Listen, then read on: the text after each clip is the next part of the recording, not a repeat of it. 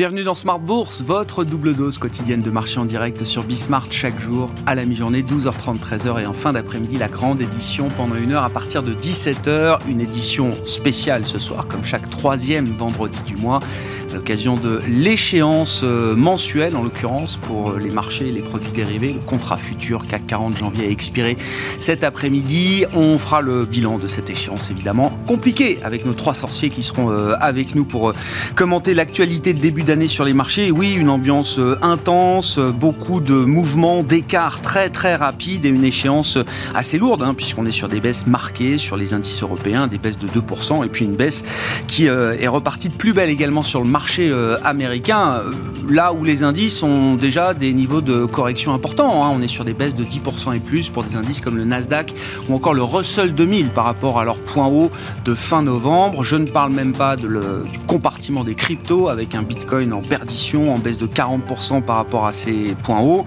Correction donc qui semble assez euh, générale, mais toujours ces mouvements de, rotation avec des secteurs qui résistent mieux que d'autres. Et puis dans le paysage des marchés de ce début d'année, la partie résultats d'entreprise hein, qui compte de plus en plus, on aura des publications importantes dès la semaine prochaine. La publication qui marque les esprits cette semaine, c'est celle de Netflix, qui se traduit par une baisse de 20% du titre Netflix en ce moment à, à New York. Et euh, tout cumulé, il faut euh, reconnaître que la baisse de Netflix commence à devenir très très sévère par rapport au point haut atteint en novembre. On était à 700 dollars sur le cours de Netflix, on est à moins de 400 dollars aujourd'hui. 380, 390 dollars pour le cours de l'action Netflix, ce sont les niveaux qui prévalaient avant le déclenchement de la crise pandémique. Autrement dit, tout le boom Covid, qui a été très profitable évidemment au business de Netflix, très profitable à l'action Netflix, ce boom Covid chez Netflix a totalement été effacé sur le plan boursier en tout cas. Voilà pour les, les sujets et euh, nos trois sorciers à suivre dans un instant. Et puis dans le dernier quart d'heure de Smart Bourse, chaque euh, vendredi soir, c'est notre rendez-vous pédagogie. Et le troisième vendredi du mois, ce sont les équipes du Café de la Bourse. Louis Yang qui sera avec nous, le cofondateur du Café de la Bourse, pour euh, évoquer la question des ordres de bourse. Comment bien choisir son ou ses ordres de bourse quand on est investisseur particulier?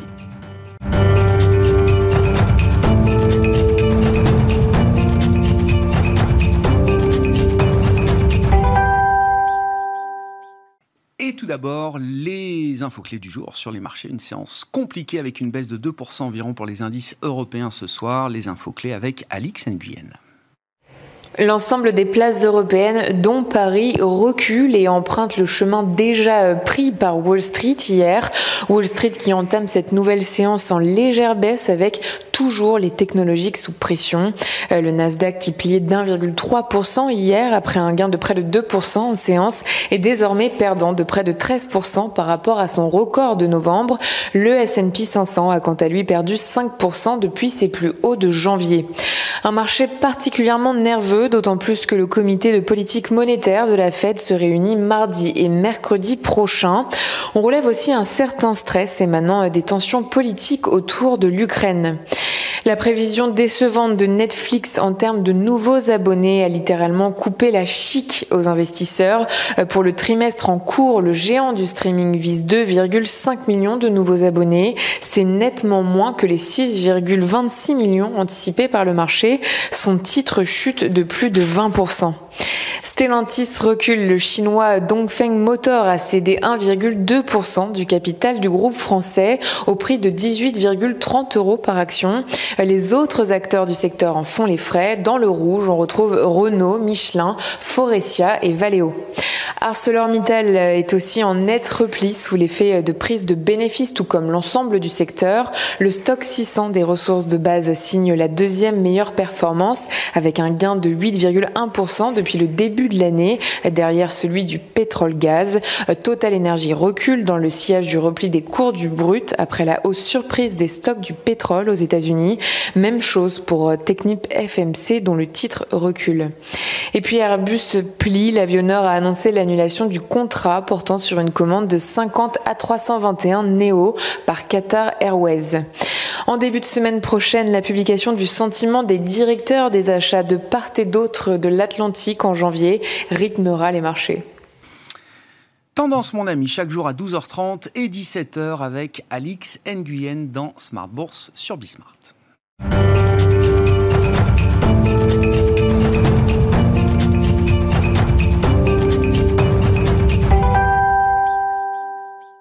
Première échéance euh, de l'année 2022 et les trois sorciers de Smart Bourse sont convoqués. Donc, comme chaque troisième vendredi du mois, le technicien Romain Dobré est avec nous. Bonsoir Romain. Bonjour. Membre de la cellule info d'experts de Bourse Direct, l'analyste Philippe Béchade avec nous en plateau également. Bonsoir Philippe.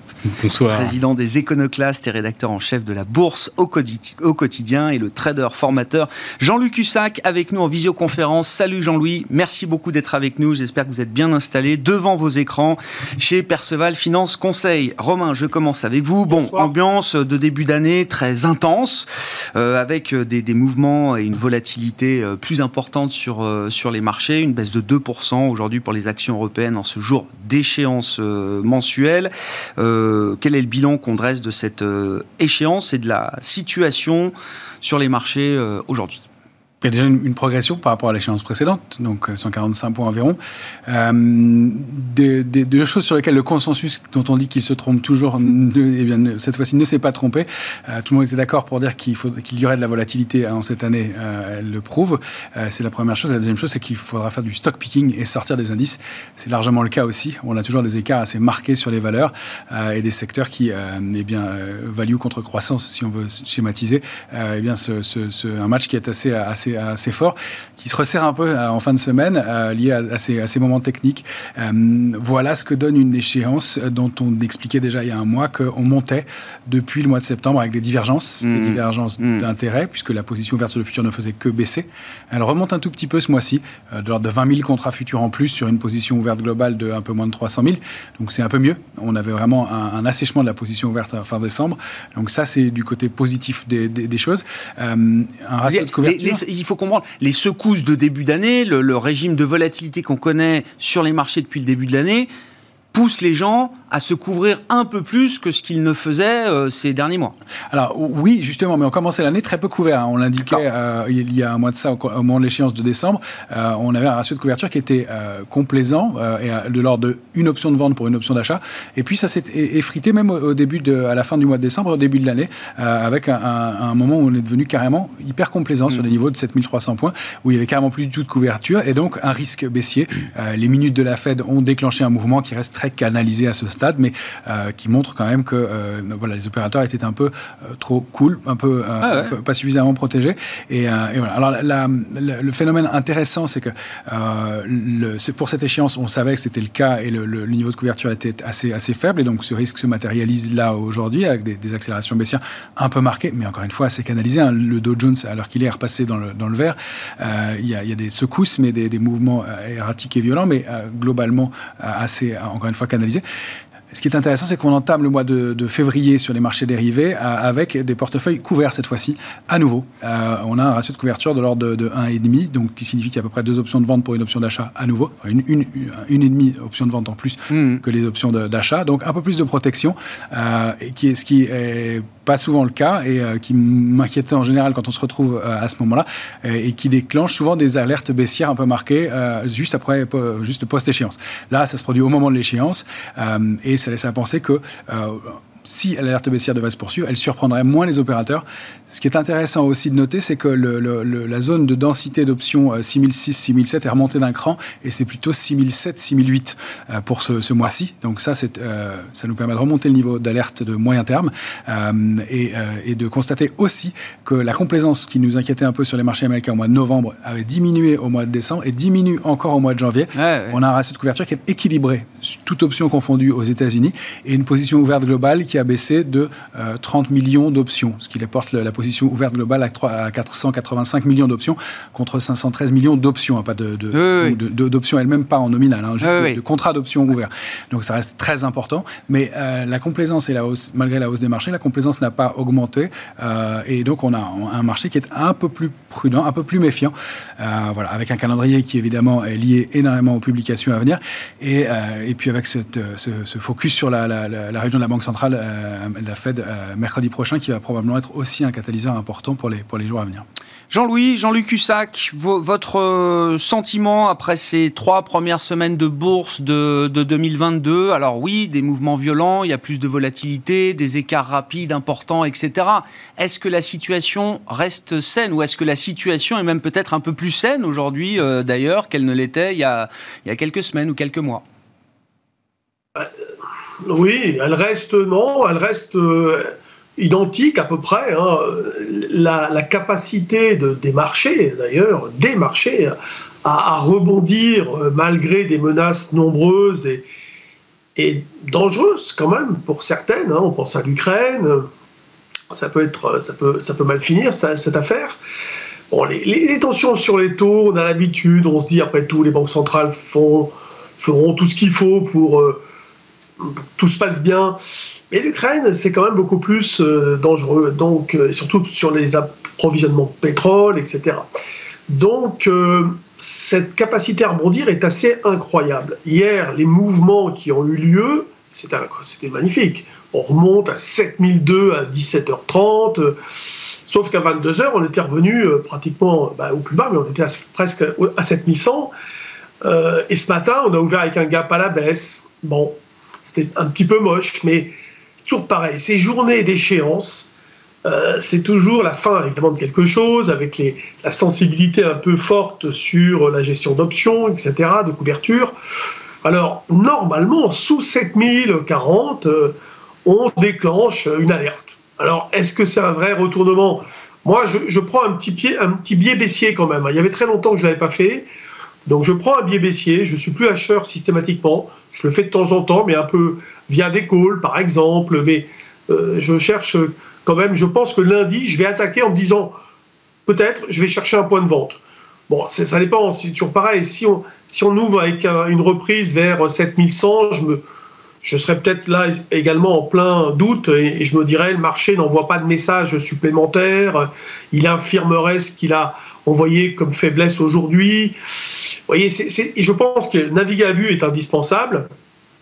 Si on note, si on, si on, fait un point global de cette situation, la vulnérabilité n'est pas encore extrêmement importante. Hmm. Parce que tout simplement, on a des volatilités implicites qui remontent très très très très très vite dès qu'il y a du stress. Ça veut dire que, en effet, ils viennent les acteurs viennent se couvrir. Euh, et surtout, il n'y a pas cette complaisance qu'on a connue par le passé, euh, même parfois lorsqu'il y avait des, trous d'air de, 200 points. On reste au-dessus des 7000, hein, tout de même. Il faut, relativiser ces, mouvements de repli, qui sont donc parfois suivis de très forts rebonds. Donc, globalement, si vous voulez, on peut penser qu'il y a un biais baissier. Ce biais baissier serait beaucoup plus fort, peut-être sous 6840, c'est le niveau qu'on pourrait aller chercher si on continuait lundi à se dégrader. Mais globalement, rien n'est moins sûr que cela. Malheureusement, on ne peut pas être euh, extrêmement euh, fort dans son appréciation. C'est pas un pari directionnel qu'il faut prendre euh, toute voile dehors, quoi.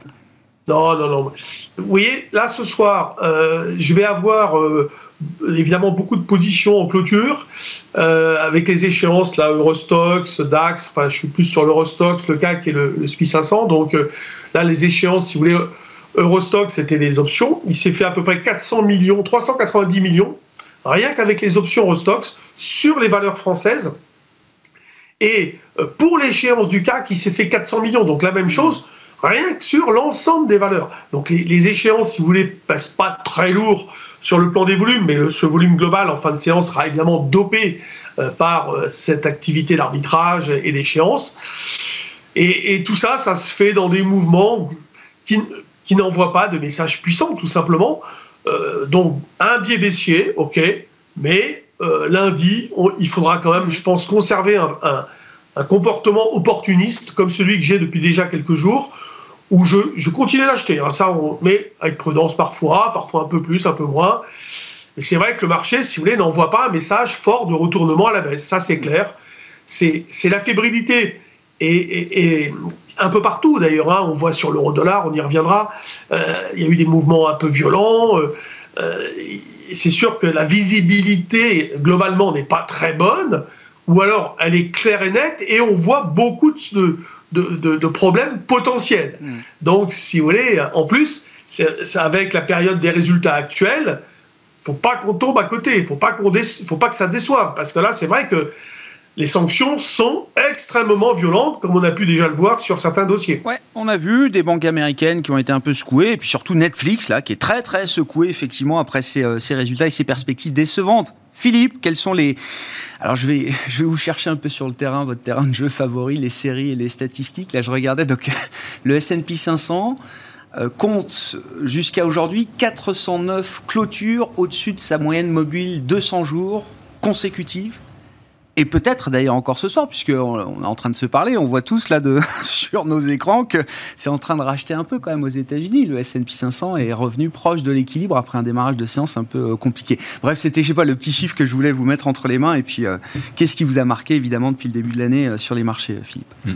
Alors, On peut même rajouter que c'est la quatrième plus longue série du S&P au-dessus de la moyenne mobile à 200 jours. La plus longue série depuis 1993. Voilà. Ça fait petite trentaine d'années.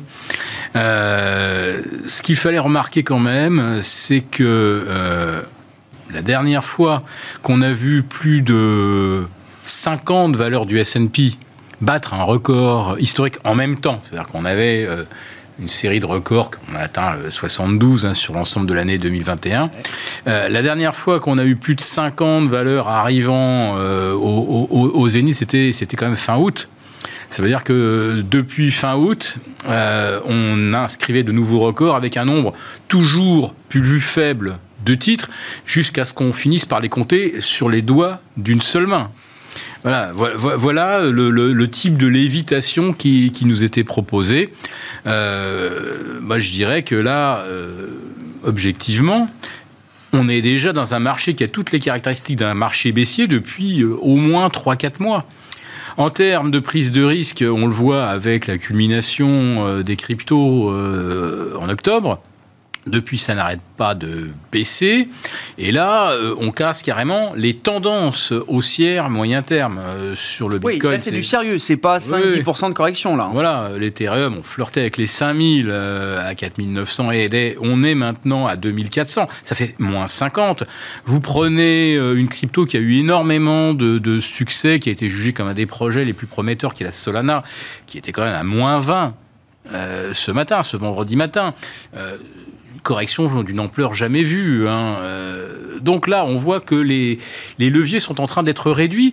Je ne suis pas sûr, et je suis à peu près d'accord avec ce que dit Jean-Louis, que, que les gens euh, voient euh, arriver une grande vague de correction mais je pense que malheureusement, ça fait très longtemps que les gens ne pensent plus rien du marché et que euh, c'est la liquidité disponible au jour le jour qui, qui fait que euh, bah, il va falloir continuer d'en faire quelque chose. La semaine dernière, la, la, Fed, qui nous annonce donc la fin de son QI euh, fin mars, elle a quand même rajouté 80 milliards. Oui. Mais bon, voilà, ça, en, fait, ça en fait 15 par jour. Euh, et ça a quand même commencé à consolider. La semaine dernière, on a eu une première alerte hein, euh, de, à moins 2,5. C'était quand même pas complètement anodin. Et là, maintenant, on a euh, l'indicateur de volatilité, hein, le, VIX, celui qui est associé donc au, S&P, qui vient de franchir les 27. Alors là, on venait un tout petit peu en dessous. Enfin, on est dans une zone d'inconfort, mais pour l'instant, c'est pas, c'est même pas encore verbalisé. D'ailleurs, hier, euh, le jeudi 20, euh, et, euh, on casse les supports moyen terme sur le dos, sur le Nasdaq, sur le S&P.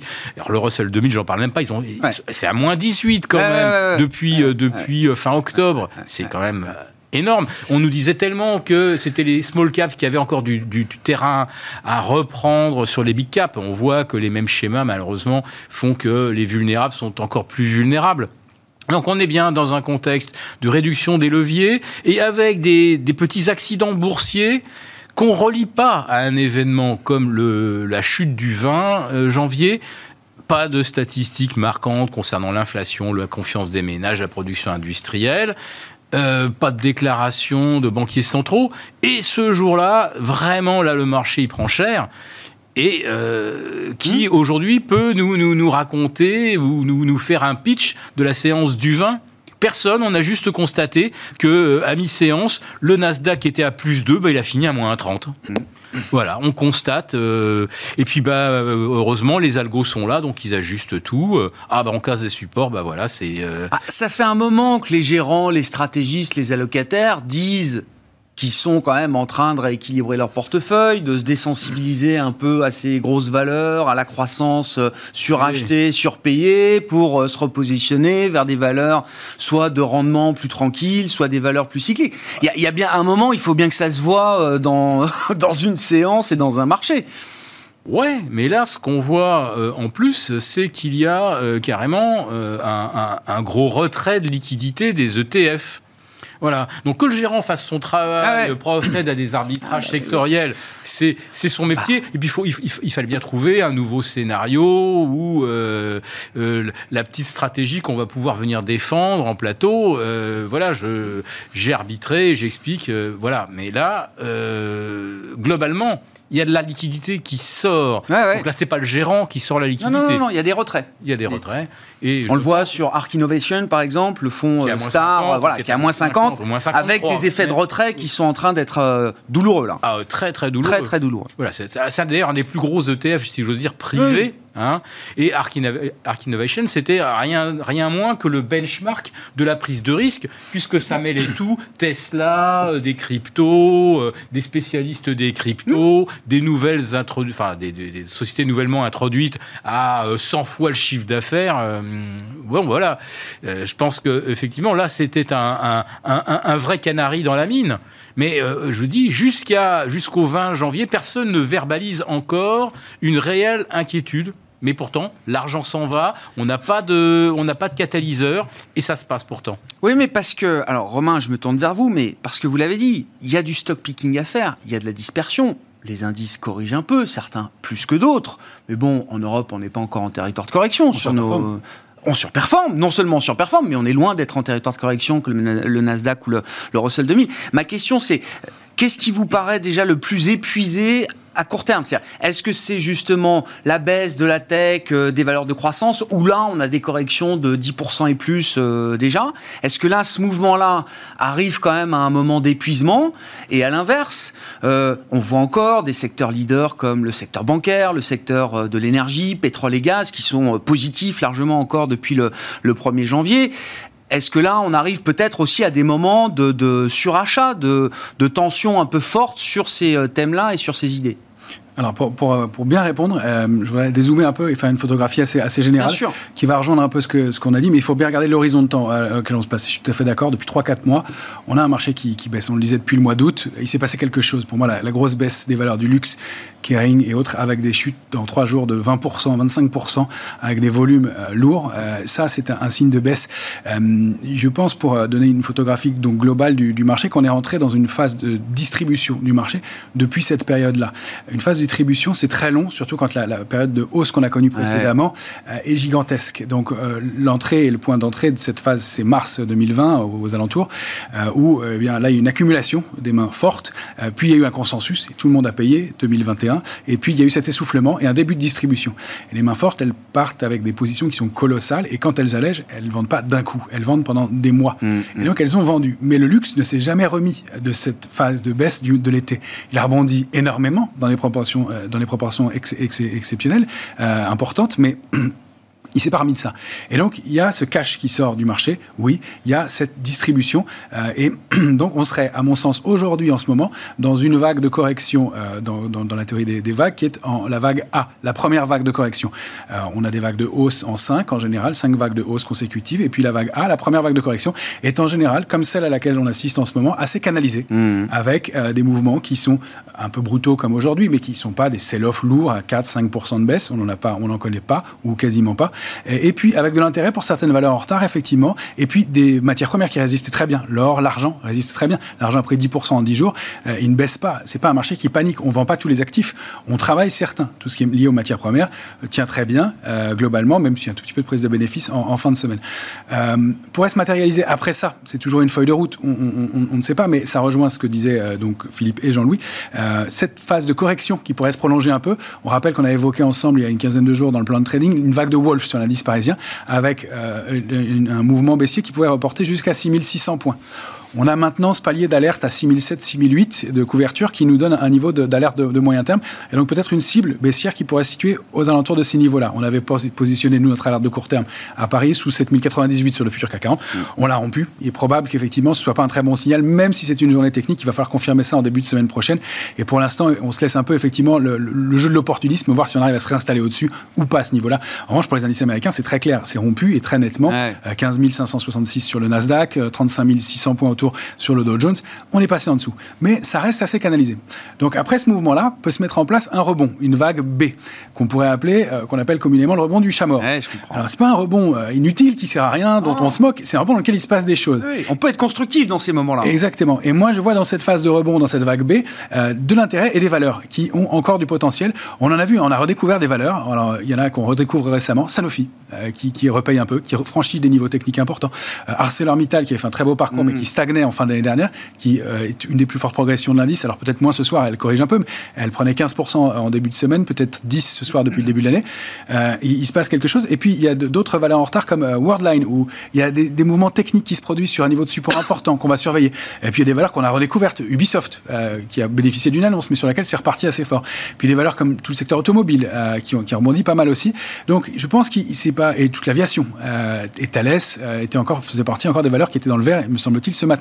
Euh, donc, et qui est une des plus fortes progressions depuis le début de l'année sur l'indice parisien. Donc il y a encore un vivier de valeurs et des moments qui n'ont pas été là pour rien. Alors que ça continue à être volatile, qu'on aille glisser encore un peu pendant quelques jours, quelques semaines, peut-être quelques, quelques heures, si la Fed est moins, euh, moins, euh, moins inquiétante mercredi prochain et qu'elle détend un peu l'atmosphère, mhm. le marché pourrait repartir. Peut-être que ce sera les annonces des GAFAM dans 15 jours euh, qui vont peut-être donner un coup de booster et que le marché va continuer à glisser d'ici là. Donc il y a toujours de la volatilité, oui. Qu'on soit dans cette vague de, de, de, correction toujours, probablement. Euh, qu'on rebondisse probablement et qu'on n'aille pas très loin, ça, ça me paraît assez possible dans l'immédiat. Qu'on ait vu des plus hauts sur les indices, oui. En revanche, je me méfierais par la suite d'un mouvement correctif plus important, mais, qui se situerait comme on l'évoquait. A, B, il y a la C, c'est ça. Et c'est là où on va aller voir peut-être les plus bas. Si on est dans cette feuille de route et si cette feuille de route se matérialise telle qu'on l'a décrit euh, aujourd'hui. Exactement. Donc on va voir, mais pour l'instant, on a matière à alimenter des rebonds et il y a de belles histoires encore sur pas mal de valeurs. Et donc on pourrait euh, euh, continuer, on pourrait rebondir et trouver de, l'intérêt sur, sur, certains titres. La C, on rappelle que c'est la vague qu'on appelle meurtrière. tout dépend du type de correction dans lequel on se trouve. C'est encore une fois des niveaux techniques. On n'a déjà pas fini cette correction-là ni fait le rebond. On verra par la suite. Mais pour l'instant, euh, voilà, il y a encore, à mon avis, des, valeurs à redécouvrir euh, et des plus petits titres. Et encore une fois, du stock picking à faire. Il y a des valeurs comme Prosus, Euronext, euh, qui, intéressent les opérateurs, sur lesquels il se passe des choses, qui tiennent bien, même s'il y a de la, volatilité. Et des valeurs qui ont pas mal corrigé. Et puis même, on peut le rappeler aussi, pour, pour, pour tous les opérateurs, il y, en a, il y en a un peu pour tous les goûts. Ceux qui veulent de la croissance, reviennent, on est revenu sur des niveaux intéressants sur les... c'est ça, voilà, c'était ma question de départ. Est-ce qu'il y a déjà J'y viens. Non, mais c'est très bien, non, mais c'est parfait. Il y a déjà, effectivement, en stock picking, des opportunités à les saisir dans des compartiments de croissance technologique, etc. Exactement. Alors, on regarde Dassault Systèmes, par exemple, et sur des niveaux intéressants. Reste que, et c'est ce qu'on évoquait en début de semaine sur les valeurs du luxe, reste qu'elles ont rebondi sur des niveaux techniques importants, mais il n'y avait pas de figure de retournement mmh. Donc, il y a eu un rebond brutal lundi et mardi, lié à des rebonds techniques, rachat de short et point d'entrée intéressant, mais il va falloir reconstruire tout ça. Donc, encore un peu de volatilité pour les stabiliser et peut-être repartir un peu sur euh, l'ensemble de ces valeurs. Jean-Louis, c'est vraiment un marché de, stock picker? Enfin, ça fait des dizaines d'années que vous êtes sur les marchés. On vous connaît comme euh, trader, alors oui, sur indice, sur futur, mais vous faites aussi du, stock picking. Est-ce que c'est vraiment là un marché de, stock picker comme, euh, bah, comme je l'entends de plus en plus hein? C'est un marché difficile. Euh, Grégoire, parce que vous savez, acheter sur des replis des valeurs, on, l'a vu dans, des passés récents, même ces derniers jours, hein, des valeurs, on se dit, bon, là, elle a beaucoup baissé. Alors, c'est ça le problème, c'est quand elle a beaucoup baissé, c'est très dangereux parce qu'on ne sait plus où est-ce qu'elle va s'arrêter. Puis après, il y a des valeurs de très grande qualité, comme L'Oréal, qui a quand même beaucoup baissé, entre guillemets. Alors là, on peut se dire, j'y vais, j'y vais pas. Alors là, je regardais Schneider, par exemple. Schneider, on peut dire qu'il y a quand même un consensus plutôt positif. Donc c'est le genre de valeur où on va se dire, c'est quoi le support? Donc là, on peut se dire, tiens, bah, à partir de maintenant, 155, 150, 150, allez, c'est un niveau euh, d'arrêt potentiel, pourquoi pas. Mais dès qu'on va regarder des...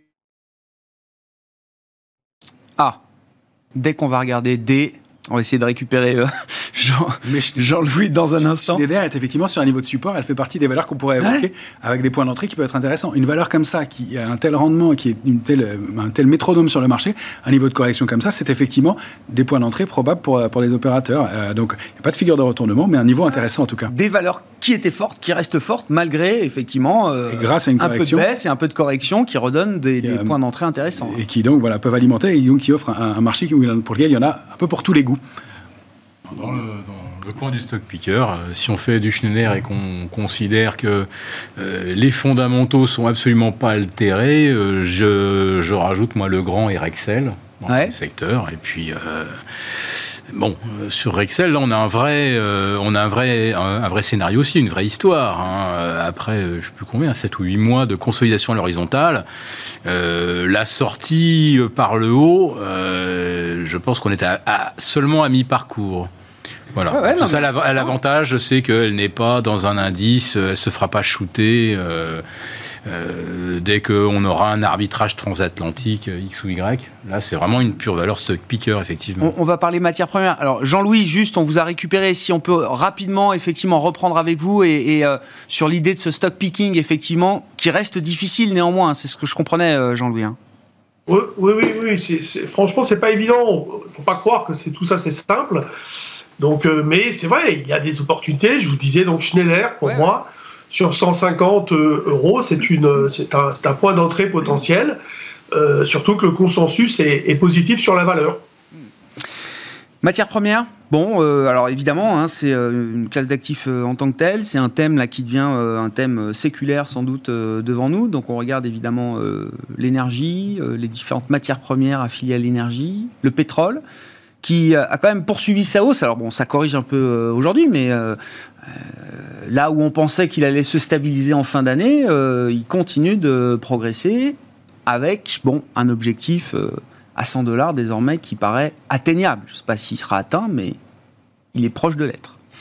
C'est sûr. Euh, le franchissement des 86.5 euh, sur le Brent, ça, déclenche forcément quelque chose. Euh, ça valide un, premier objectif de 95 dollars. Derrière, on se dit, il n'y a pas de raison qu'on n'aille pas chercher les 100.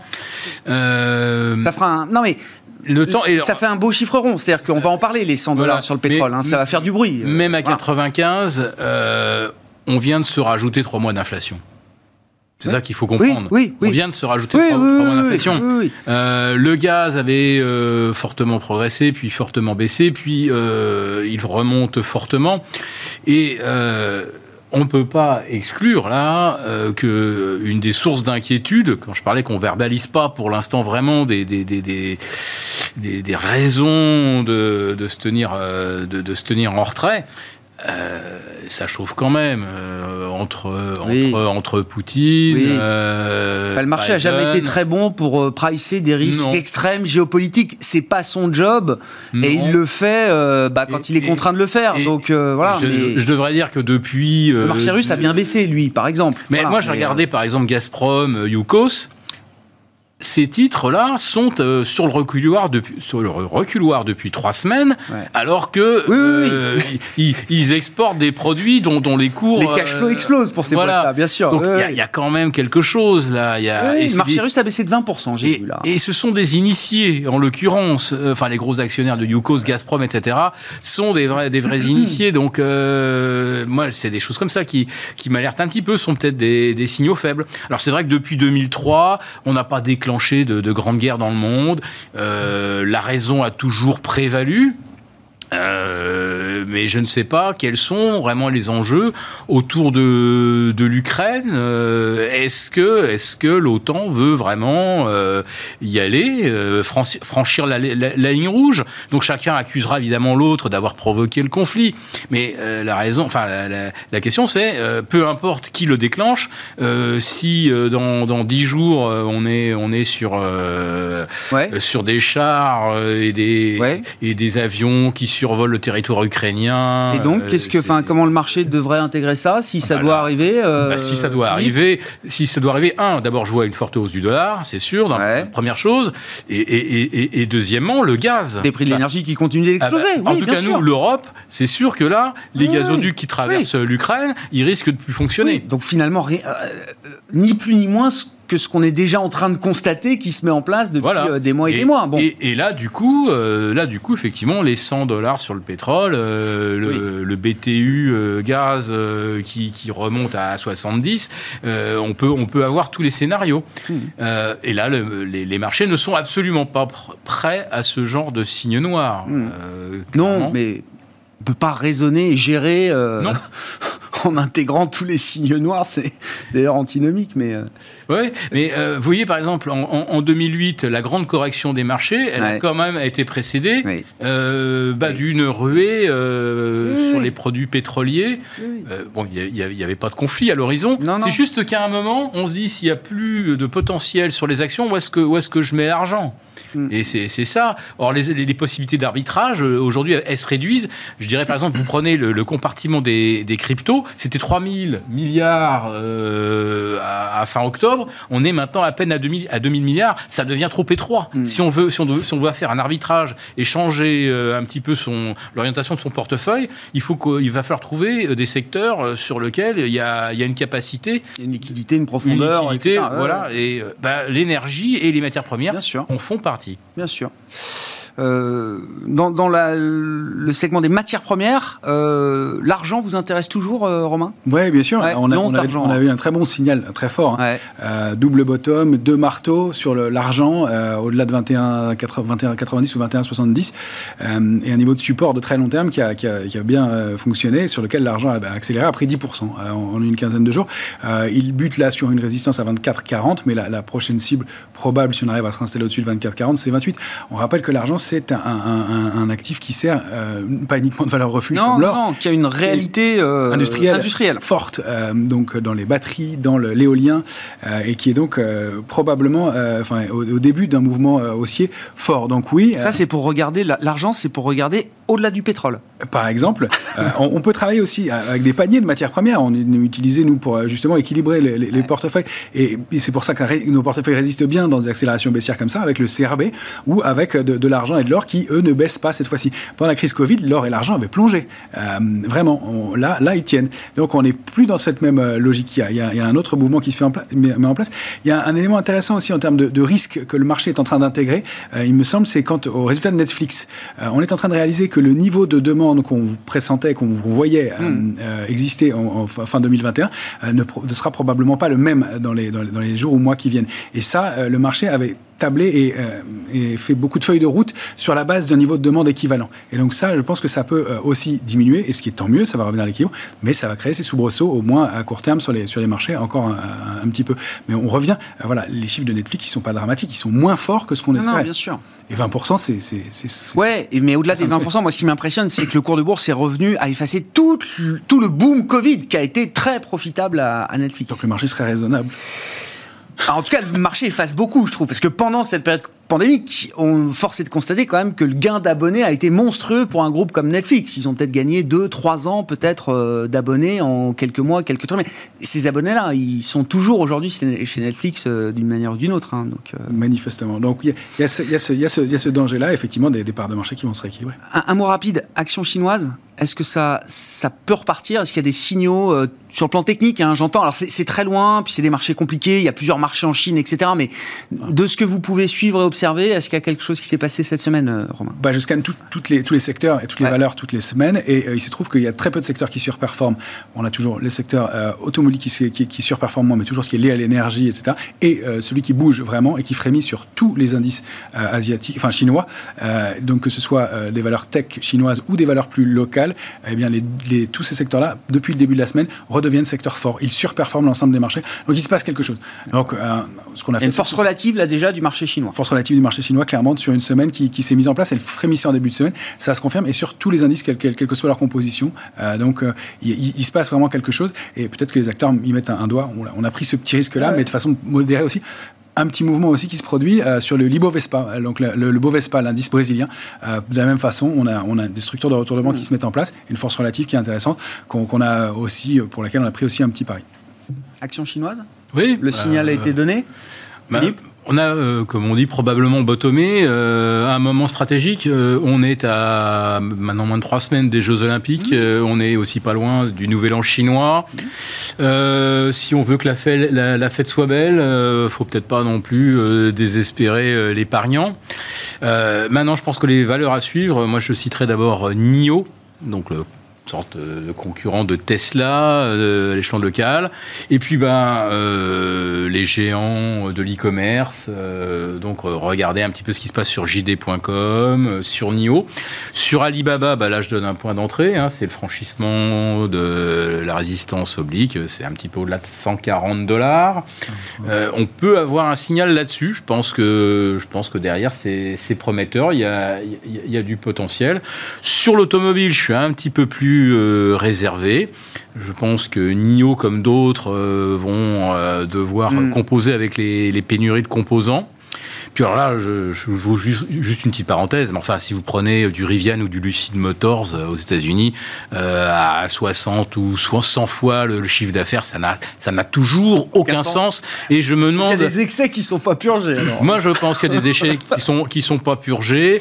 Euh, L'affaire peloton, je pense qu'on n'en a pas fini. Euh, ça, ça, a l'air d'être un astre mort à, mon, à, à, à mes yeux, et je crois que des astres morts, on va en voir quelques-uns au cours des prochaines semaines.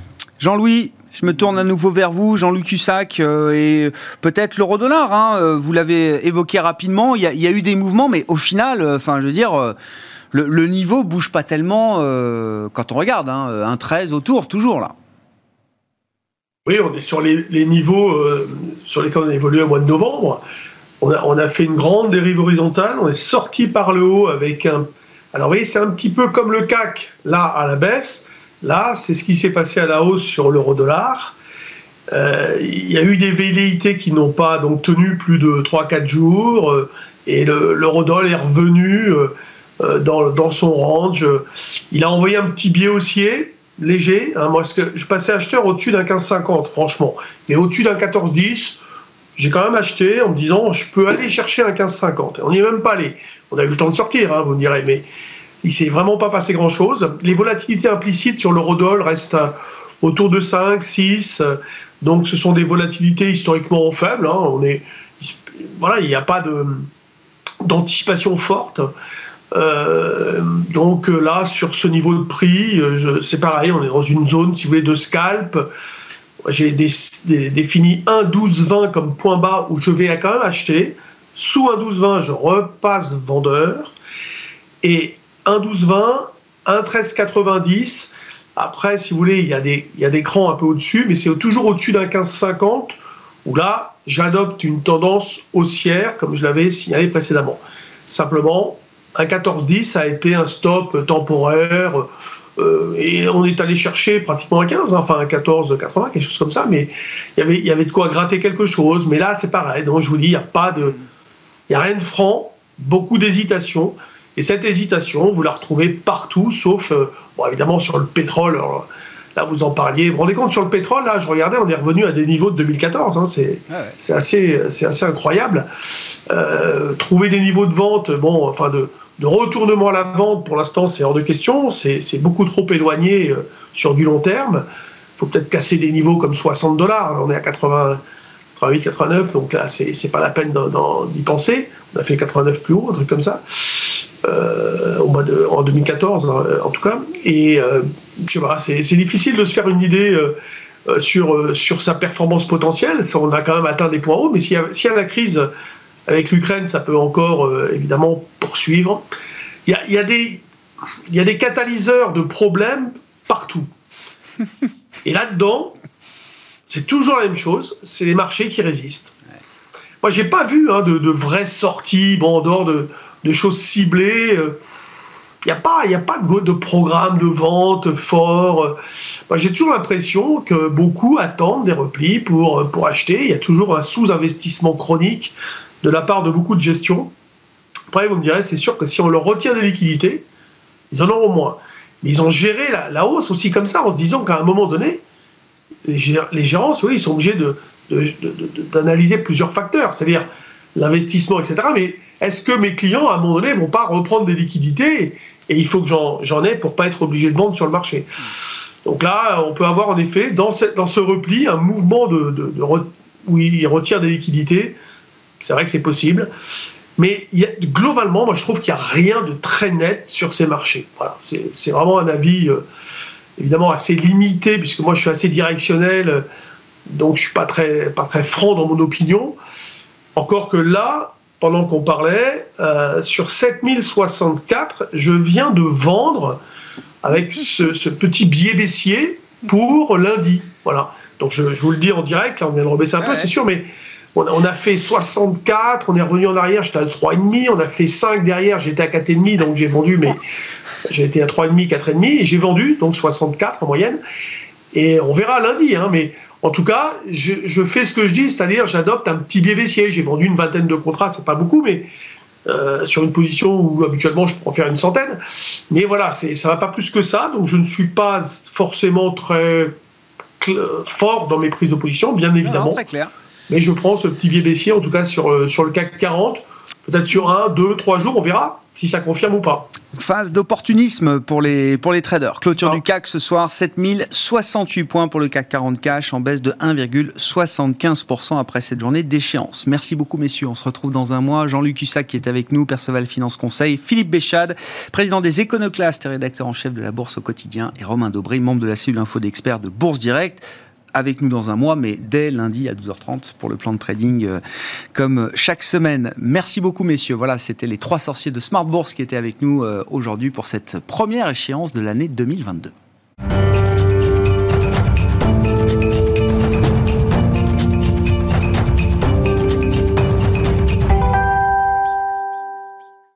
Dernier quart d'heure de Smart Bourse, le vendredi, c'est pédagogie. Et une fois par mois, c'est le cofondateur du Café de la Bourse, Louis Yang, qui est euh, avec nous en plateau. Louis, bonsoir. Bonsoir. Bienvenue et meilleurs voeux pour cette année 2022 euh, qui démarre pour vous et les équipes du Café de la Bourse, euh, Louis. Merci.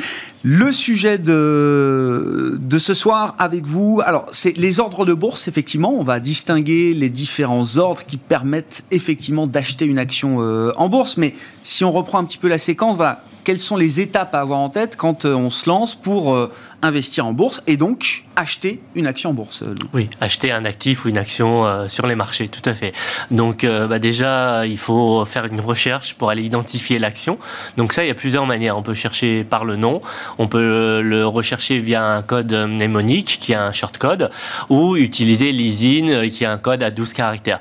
je recommande fortement d'utiliser l'ISIN pour vraiment identifier la bonne valeur. Ça, ça paraît être un conseil, euh, euh, ça paraît être du béaba, mais non, non, parce qu'il y a des professionnels, il y a beaucoup d'investisseurs qui font des erreurs. Il y a pas mal d'exemples. il y en a, il y en a un qui vient en tête qui était euh, lors de, du premier confinement, lorsqu'on a tous découvert Zoom et qu'on a voulu justement investir dans cette technologie. Et ben en fait, de nombreux investisseurs ont misé sur le mauvais Zoom. Et d'ailleurs, si on regarde le cours, Zoom vidéo et Zoom communication. Exactement. Et on se retrouve avec le le faux Zoom qui a pris plus de, euh, de performance en bourse que le vrai Zoom. Donc, euh, ah, ça me fait toujours hurler de rire ces histoires, mais sauf que ces histoires-là se répètent régulièrement, euh, année après année. Tout à fait. Donc, je pense que pour poser les bonnes bases, si on veut prendre de bonnes résolutions en début d'année, bah, c'est de faire une recherche ISIN, parce qu'il y a ces erreurs-là, mais aussi une société peut être cotée sur plusieurs marchés. Il peut y avoir aussi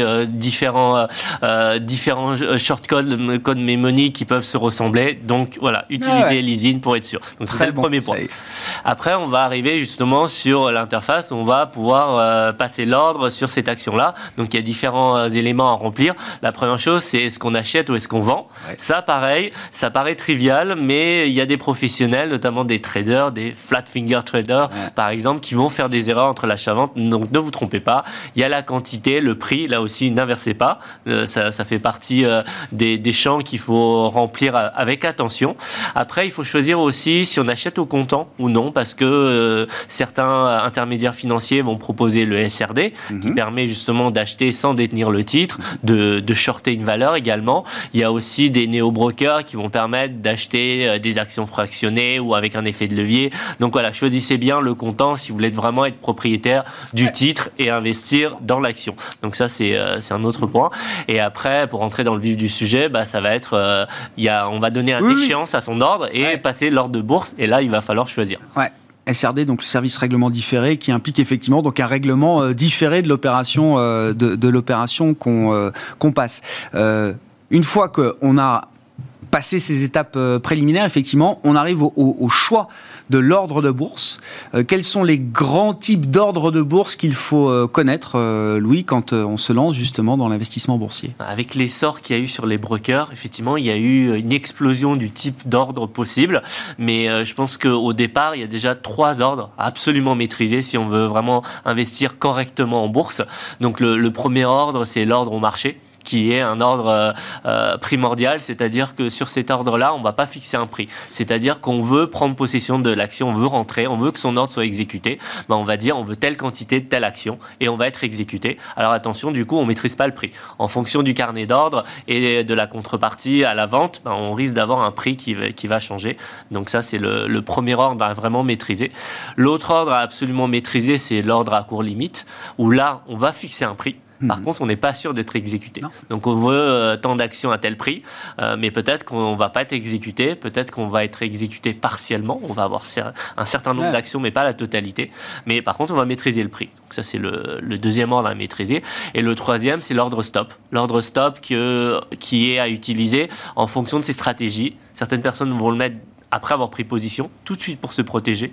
D'autres vont attendre un petit peu, mais l'ordre stop, voilà, c'est une, c'est du money management, c'est de la protection à la baisse. C'est-à-dire que si on est en position, on peut se dire en fonction de sa stratégie d'investissement de trading, je veux pas perdre plus de 10%, 15%, 20% sur euh, sur tel titre, ben, je mets l'ordre stop. Et si l'action dépasse euh, le, le stop, ben, l'exécution va avoir lieu. Ça évite de, de devoir sûr. scruter l'écran euh, euh, Ouais. non-stop, donc de se détacher un petit peu. Alors attention, c'est une protection, mais c'est une protection qui n'est pas infaillible, parce qu'on on, peut avoir des, des gaps d'ouverture où euh, justement le, ça- le- la cotation va ouvrir sous notre Sous le stop Voilà. Ah ouais. Donc euh, Ah ouais. il faut être conscient de ça. C'est pas c'est pas infaillible non plus. Non, non, mais euh, ça nous renvoie aux, aux- aux discussions et aux chroniques euh, qu'on qu'on a déjà eues ensemble sur euh, votre profil d'investissement, euh, d'investisseur. Effectivement, définissez votre profil de risque, quelle est le, le- le- la perte maximale que je suis prête à encaisser, etc. hein. Quand on parle de l'ordre stop, effectivement, c'est quand même quelque chose d'important, cette gestion du risque et cette, ce money management quand on est investisseur boursier particulier. Une fois qu'on a ces trois grands types d'ordres de bourse en, en tête, euh, euh, Louis, à quel, à quel, à quel cas est-ce qu'ils correspondent? Quelle est la bonne manière de les utiliser euh, chacun? Oui, effectivement, il faut les utiliser en fonction de sa stratégie, de Ouais. son profil euh, euh, qu'on vient d'évoquer. Donc effectivement, là, il y a, il y a des choses à prendre en compte en fonction de son horizon de placement. Est-ce que je fais de l'investissement, du trading, euh, du type de valeur aussi? Est-ce qu'on est sur une valeur très volatile. Est-ce qu'on est sur une valeur qui est liquide ou non? Euh, Si on reprend l'exemple des euh, justement des ordres de base que je viens d'évoquer, Mhm. euh, si on est sur, une, euh, sur un titre qui n'est pas liquide et qu'on veut absolument se positionner et qu'on met un prix au marché, bah, il y a quand même un risque, si on prend une grande quantité, de, de, de payer, euh, de surpayer euh, la valeur. Donc ça, c'est vraiment quelque chose qu'il faut prendre en compte dans sa stratégie. Euh, idem, si on veut maîtriser le prix et que l'action n'est pas liquide non plus, bah, peut-être qu'on va qu'avoir qu'une petite ligne, alors Mm. que ça correspond pas justement à la pondération de mon portefeuille boursier. Si on avait besoin d'un certain montant minimal sur cette action-là, bah, on va pas l'atteindre parce qu'on aura fait un ordre limite. Donc, euh, faut vraiment choisir le bon ordre en fonction de sa stratégie. Euh, pour prendre un exemple du, de, de l'ordre stop, il y a un équivalent qui est un équivalent. Euh, il y a un ordre qui va un petit peu plus loin, qui est le stop suiveur. Donc c'est un ordre stop qui va être un peu plus intelligent, c'est-à-dire qui va suivre la performance du titre.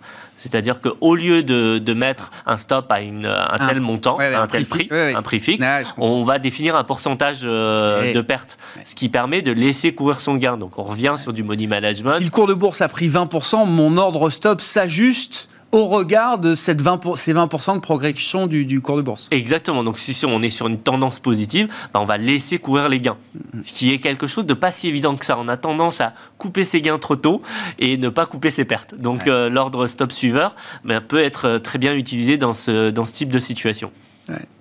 Alors vous disiez effectivement avec euh, le, le, regain d'intérêt pour le trading, l'arrivée des nouvelles plateformes, des néobanques, le, le nombre d'ordres possibles a explosé. Enfin, les les, différents types d'ordres de bourse se sont multipliés, démultipliés, c'est ça euh, Au-delà des trois grandes catégories clés euh, centrales qu'il faut euh, maîtriser. Il faut maîtriser, oui, tout à fait. C'est-à-dire qu'il y a eu, je, je parlais justement d'ordre intelligent, le stop suivant n'est pas vraiment catalogué dans les ordres ah. intelligents. C'est déjà un ordre un peu plus sophistiqué, mais désormais, il y a vraiment des ordres euh, intelligents ou qui vont packager plusieurs stratégies, c'est-à-dire qu'on peut avoir un paquet de trois ordres avec des directions différentes. L'un va annuler l'autre, l'autre va conditionner le troisième. Donc, il y a vraiment des, des possibilités euh, de, de définir des stratégies très poussées. Je pense notamment aussi au trading algorithmique. Certaines personnes vont justement essayer de de programmer, d'avoir l'assistance d'une machine à sa stratégie.